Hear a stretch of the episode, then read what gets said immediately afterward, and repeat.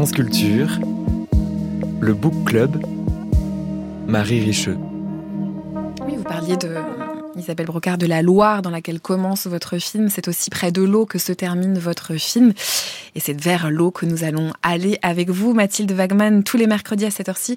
Vous nous parlez d'une littérature qui s'adresse aux plus jeunes d'entre nous. Bonjour Mathilde. Bonjour Marie. Aujourd'hui, vous nous emmenez à la piscine. Oui Marie, je sais qu'il fait encore un peu froid, que certains rechignent à aller dans les bassins javelisés par ces températures. Alors à ceux qui n'en ont pas le courage en ce moment, je recommande de faire un voyage en piscine par le biais d'un livre. L'album s'appelle tout simplement Et il est signé d'une autrice coréenne qui s'appelle Hee-jin Park.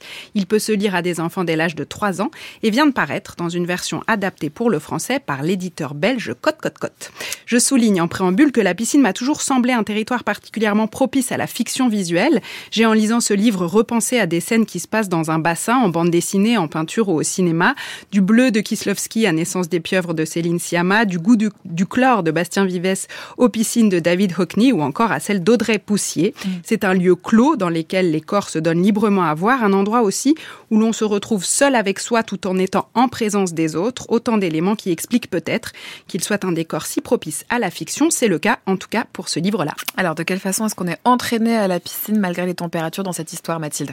Ce récit-là met en scène un duo traditionnel de la littérature enfantine depuis le petit chaperon rouge au moins, à savoir une petite fille et sa grand-mère.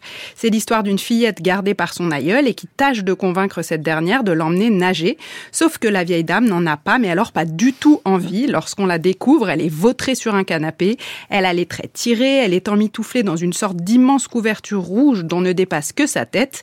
Elle a l'air de porter sur ses épaules le poids d'une fatigue ancestrale. Face au refus ferme qui lui est opposé, la petite fille, aussi bondissante que sa mamie est empesée, ne renonce pas et traîne littéralement la vieille dame jusqu'au bâtiment aquatique.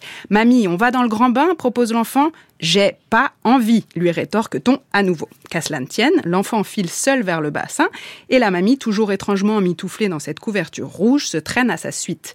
C'est alors que, face au bleu chatoyant de l'eau qui lui tend les bras, la vieille dame est soudain tentée. Elle pénètre dans l'eau, d'abord timidement, puis y plonge tout à fait pour y vivre une sorte d'épiphanie. Elle nage, tournoie sur elle-même et en tous sens s'émerveille d'y retrouver souplesse, légèreté, énergie. À la fin de l'histoire, la petite fille lui rappelle qu'il est l'heure de rentrer et la mamie, telle une enfant butée, ne veut plus partir. Qu'est-ce qui vous a séduit dans cette histoire? Alors d'un point de vue narratif, il y a d'abord cette inversion des rôles savoureuses. Ici, c'est l'enfant qui tente de convaincre l'adulte de faire quelque chose contre son gré, mais pour son bien. La grand-mère est aussi têtue qu'un bébé de deux ans dans son refus initial et final d'aller puis de sortir de l'eau.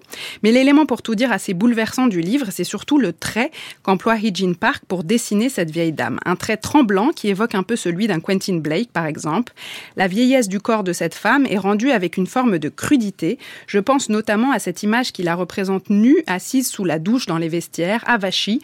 On sent la lourdeur des seins, du ventre, son corps ploie sous son propre poids. Il y a quelque chose de brut dans cette manière de le représenter, c'est l'antithèse d'un style mignon.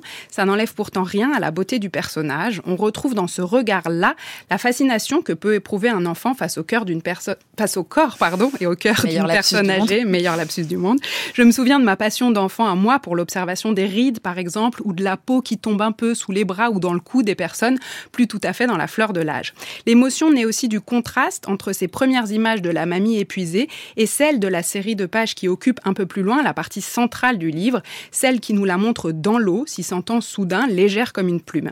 Elles peuvent se lire comme une véritable petite étude de ce qu'il advient d'un corps humain plongé dans un liquide.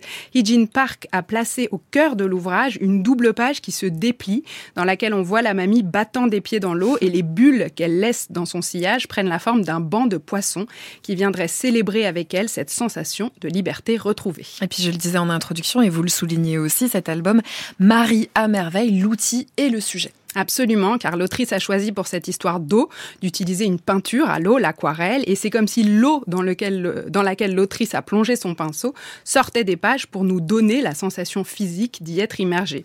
Il y a aussi un très beau travail sur les effets de transparence, les variations de bleu qui envahissent parfois les planches, et les roses qui viennent tour à tour figurer ces poissons imaginaires, ou encore les joues empourpré de la mamie et sa petite fille sur la toute dernière page de l'album.